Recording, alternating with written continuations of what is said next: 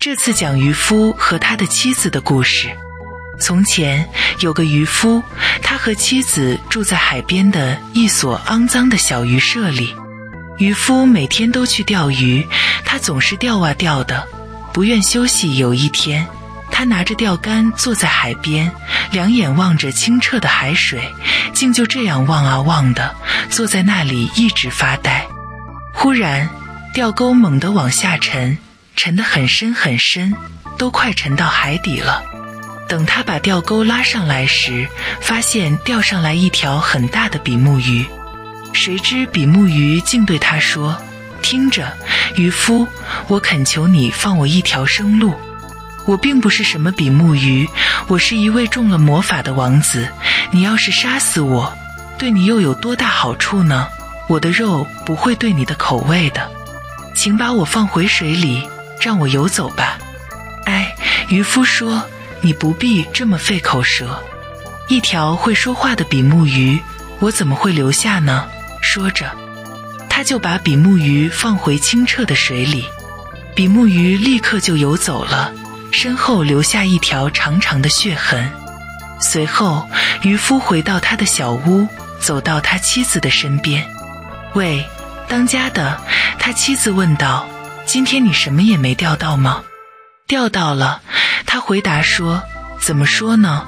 我钓到了一条比目鱼，可他说他是一位中了魔法的王子，我就把他放了。难道你没有提什么愿望吗？”妻子问。“没有。”丈夫回答说。“我该提什么愿望呢？”哎，妻子说：“住在我们这样一间肮脏的小房子里，实在是受罪。你该提希望得到一座漂亮的小别墅呀。”快去告诉他，我们要一幢小别墅。我肯定他会满足咱们的愿望的。可是丈夫说：“我怎么好再去拿？”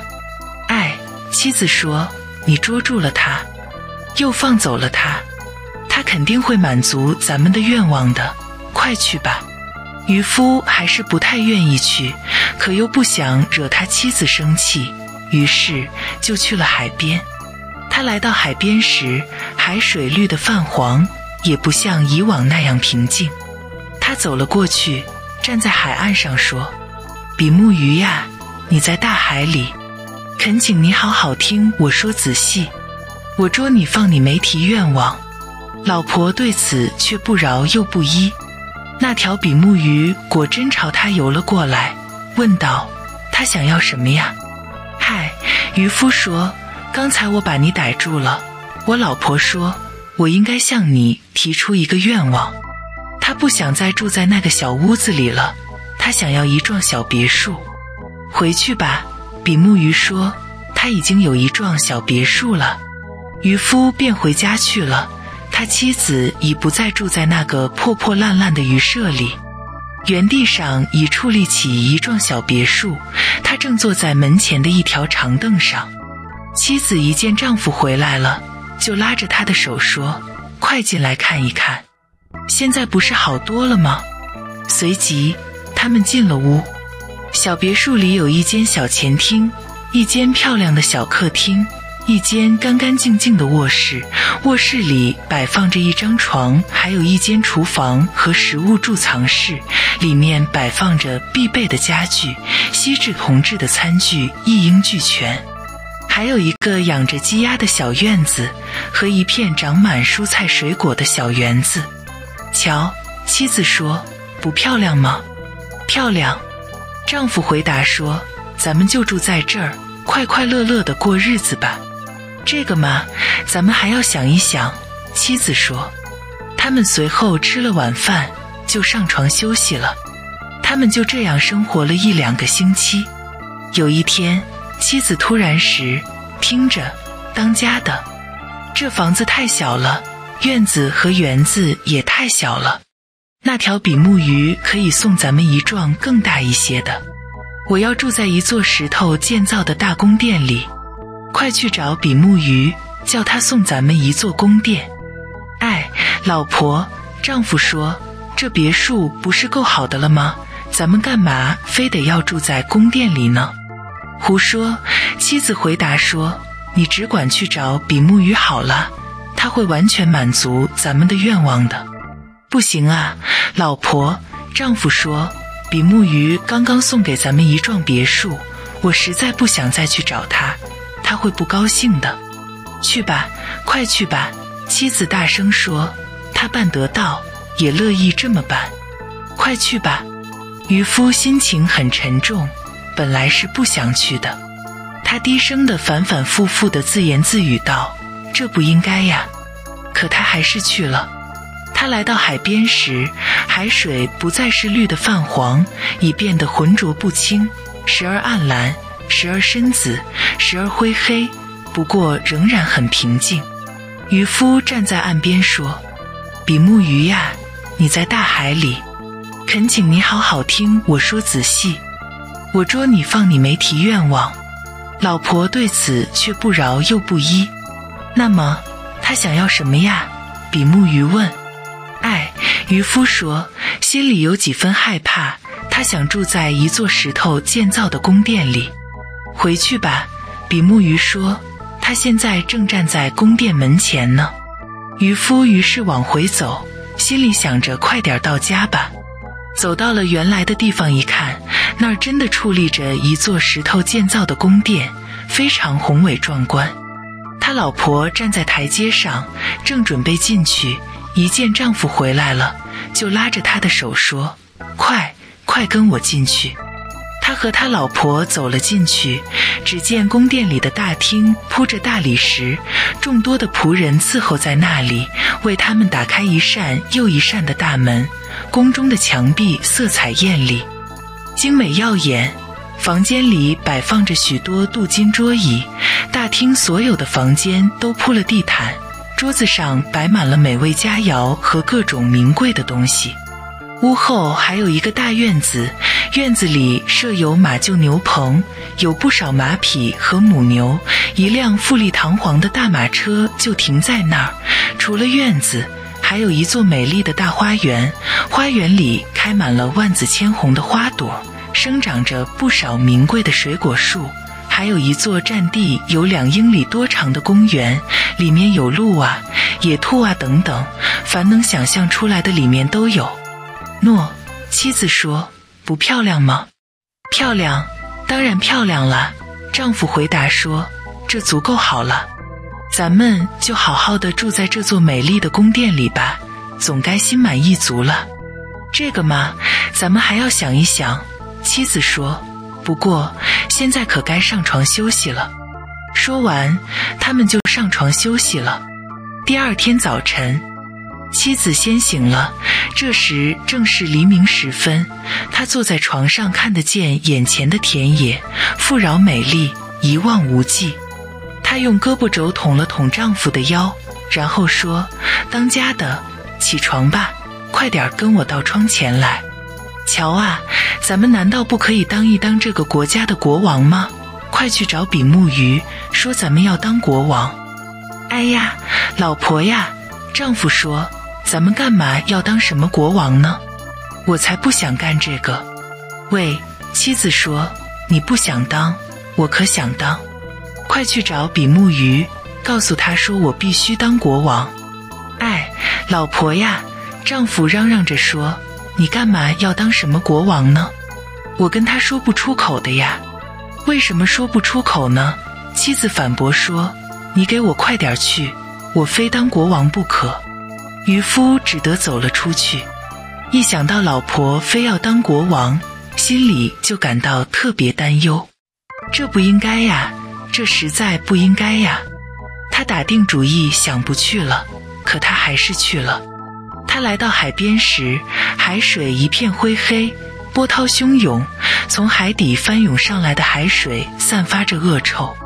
他站在海边说：“比目鱼呀，你在大海里。”恳请你好好听我说仔细，我捉你放你没提愿望，老婆对此却不饶又不依。他想要什么呀？比目鱼问。哎，渔夫回答说，他要当国王。回去吧，比目鱼说，他的愿望已经实现了。渔夫于是回家去了。来到宫前时，他发现宫殿大了许多，增加了一座高塔，塔身上有漂亮的雕饰。一排警卫守卫在宫殿门口，附近还有许多士兵，门前还有一支乐队敲着锣打着鼓。他走进宫殿，只见样样东西都是金子和大理石做成的，桌椅上铺着天鹅绒，垂挂着很大的金流苏。一道道的门忽地打开了，整座王宫处处体现着富丽堂皇。他的老婆就坐在镶嵌着无数钻石的高大的金宝座上，头戴一顶宽大的金冠，手握一根用纯金和宝石做成的王杖。在宝座的两旁，六名宫女一字排开，一个比另一个矮一头。渔夫走上前去对他说：“喂，老婆。”你现在真的当上了国王吗？是的，妻子回答说：“咱现在就是国王了。”他站在那里上上下下的打量着妻子，过了一会儿说：“哎，老婆，如今你当了国王，多么称心如意呀！往后咱们就不用再要什么了吧？”当家的那可不行。妻子回答说，情绪开始烦躁起来，我已经感到无聊的很。再也无法忍受了，快去找比目鱼，告诉他说我要当皇帝。哎呀，老婆，丈夫说你干嘛要当皇帝呢？当家的妻子说快去找比目鱼，说我要当皇帝。哎，老婆，丈夫回答说比目鱼没法使你当皇帝，我也不想对他提出这个愿望。整个帝国就一个皇帝呀。比目鱼哪能随便使谁当皇帝呢？他确实不能。你说什么？妻子大声喝道：“我是国王，你不过是我的丈夫而已。你去不去？给我马上去！他既然可以使我当上国王，他也能使我当皇帝。我一定一定要当皇帝！马上给我去！”渔夫不得不去了。他走在路上时，心里感到非常害怕，边走边想：这不会有好下场的。要当皇帝，脸皮真是太厚了，到头来比目鱼就会恼怒了。他就这样一边想着一边走，来到了海边。只见海水一片墨黑，浑浊不清，不仅汹涌翻腾，泡沫飞溅，而且旋风阵阵。令渔夫感到心惊胆战，不过他还是站在海岸上说：“比目鱼呀，你在大海里，恳请你好好听我说仔细。我捉你放你没提愿望。”老婆对此却不饶又不依。他想要什么呀？比目鱼问。哎，渔夫回答说：“他要当皇帝。”回去吧，比目鱼说：“他已当上了皇帝。”于是，渔夫往回走，到家时一看，整座宫殿都由研磨抛光的大理石砌成，石膏浮雕和纯金装饰四处可见。宫殿门前，士兵们正在列队行进，号角声、锣鼓声震耳欲聋。在宫殿里，男爵、伯爵走来走去，个个一副奴才相。纯金铸造的房门为他一道道打开，他走近一看，妻子正坐在宝座上，宝座用一整块金子锻造而成，有数千英尺高。他头戴一顶宽大的金冠，足有三码高，上面镶嵌着无数珠宝。他一只手里握着黄杖，另一只手托着金球，在他的两侧站着两列侍从，一个比一个矮。最高的看上去像个巨人，最矮的是个小侏儒，还没有他的手指大。他的面前侍立着不少王孙贵族。渔夫走了过去，站在他们的中间，说道：“老婆，你这回真的当皇帝了？”“是的。”他回答说，“我真的当皇帝了。”渔夫往前移动了几步，想好好看看他。看了一会儿，他说。哎，老婆，你当上了皇帝，真是太妙了。喂，他对渔夫说：“你还站在这里发什么呆？我现在当上了皇帝，可是我还想当教皇。快去找比目鱼，告诉他。哎呀，老婆，渔夫说，你到底想当什么呀？你当不了教皇，在整个基督教世界，教皇只有一个呀。比目鱼无法使你当教皇。我的丈夫呀，他说我要当教皇。快去吧，我今天就要当教皇。不行呀，老婆。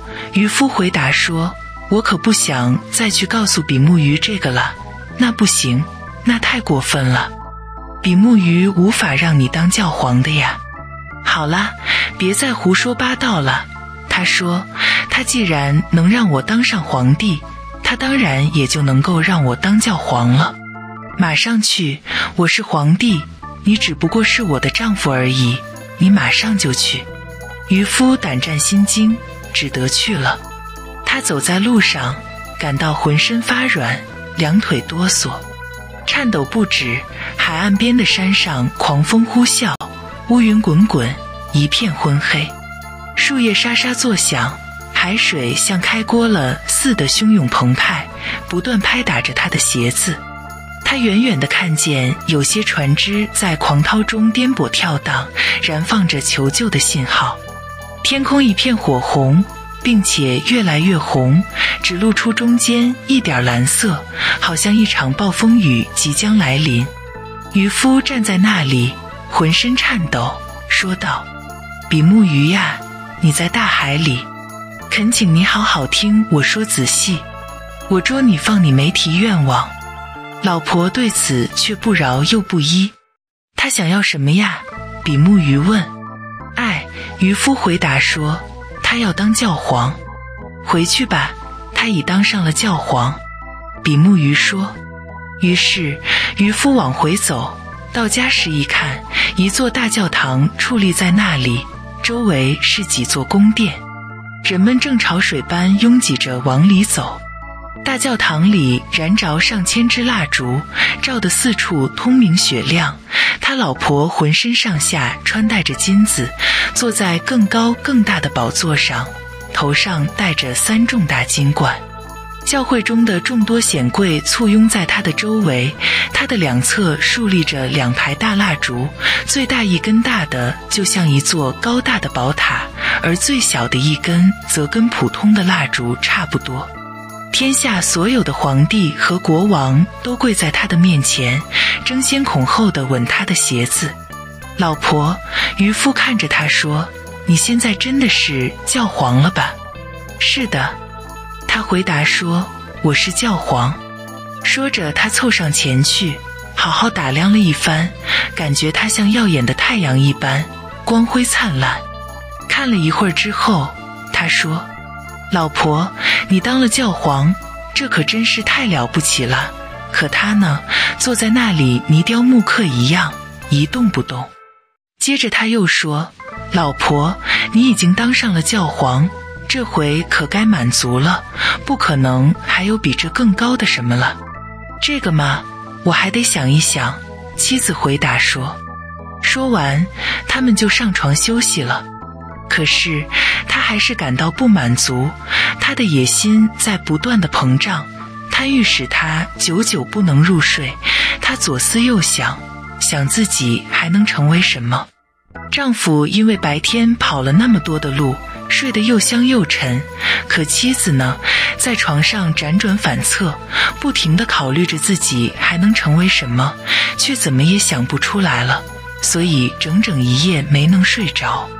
这时，太阳快要出来了，他看见了黎明的曙光，一下从床上坐起身来，望着窗外。透过窗口，他看见一轮红日冉冉升起，忽然产生了一个念头：哈哈，我难道不该对太阳和月亮发号施令吗？当家的，她用胳膊肘捅了捅丈夫的腰，说道：“快起来！”去找比目鱼去，告诉他我要控制太阳和月亮。丈夫睡得迷迷糊糊的，一听她这话，吓得从床上滚了下来。他以为是自己听错了，就揉了揉眼睛，大声地问：“老婆，你说什么来着？”当家的，他说：“要是我不能对太阳和月亮发号施令，要他们生他们就生，要他们落他们就落，我就没法活了。我要按自己的意愿，要他们什么时候升起，不然我就难以有一刻的安宁。”她极其凶狠地瞪着丈夫，吓得他不寒而栗。快去！她喊叫起来：“我要成为太阳和月亮的主人！”哎呀呀，我的老婆呀！渔夫跪在她面前说：“比目鱼办不到这个呀，他只能使你成为皇帝和教皇。好好想一想，我求求你了，就当教皇算了。”一听这话，她勃然大怒。脑袋上的头发随即飘荡起来，她撕扯着自己的衣服，朝着丈夫狠狠地踢了一脚，冲他吼叫道：“我再也无法忍受了，我再也无法忍受了！你给我快去！”渔夫赶紧穿上衣服，发疯似的跑了出去。外边已是狂风呼啸，刮得他脚都站不住了。一座座的房屋被刮倒，一棵棵大树被吹翻，连山岳都在震颤着身子，一块块的岩石滚落在大海中。天空雷鸣电闪，一片漆黑，大海掀起滚滚的黑色巨浪，浪头有山那么高，浪尖上翻涌着白沫。渔夫嘶声力竭地喊道：“比目鱼呀，你在大海里，恳请你好好听我说仔细。”我捉你放你没提愿望，老婆对此却不饶又不依。那么他到底想要什么呀？比目鱼问。哎，渔夫回答说，他想要当太阳和月亮的主人。回去吧，比目鱼说。他又重新住进了那个破鱼舍。就这样，他们一直在那儿生活到今天。